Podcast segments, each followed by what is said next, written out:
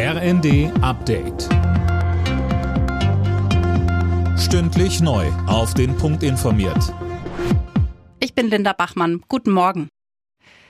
Der Streit um schwere Waffen für die Ukraine beherrscht weiter die Bundespolitik. Im ersten hat CDU-Chef Merz die Ampelparteien erneut aufgefordert, gemeinsam mit der Union für die Lieferungen zu stimmen. Den Vorwurf, die Union wolle sich bloß profilieren, weist er zurück. Die US-Regierung hat ihre Verbündeten heute zu Beratungen auf den US-Luftwaffenstützpunkt Rammstein eingeladen.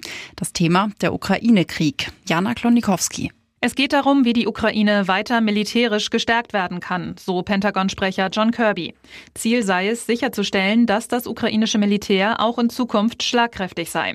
Die Verteidigungsminister und Generalstabschefs von mehr als 20 Staaten sind nach Pentagon-Angaben bei der Sicherheitskonferenz dabei, so auch die deutsche Verteidigungsministerin Lambrecht und NATO-Generalsekretär Stoltenberg.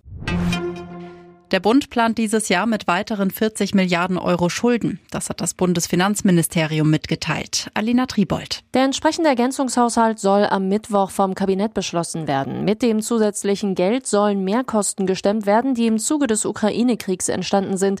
So zum Beispiel die Entlastungspakete für die Bürgerinnen und Bürger. Damit steigt die Neuverschuldung des Bundes auf fast 139 Milliarden Euro an. Das 100 Milliarden Euro Sonderpaket zur Stärkung der Bundeswehr ist da noch nicht mit drin. Tesla-Gründer Elon Musk kauft Twitter für umgerechnet knapp 41 Milliarden Euro. Das hat der Kurznachrichtendienst mitgeteilt. Musk hatte Twitter zuvor immer wieder vorgeworfen, die Meinungsfreiheit einzuschränken. Alle Nachrichten auf rnd.de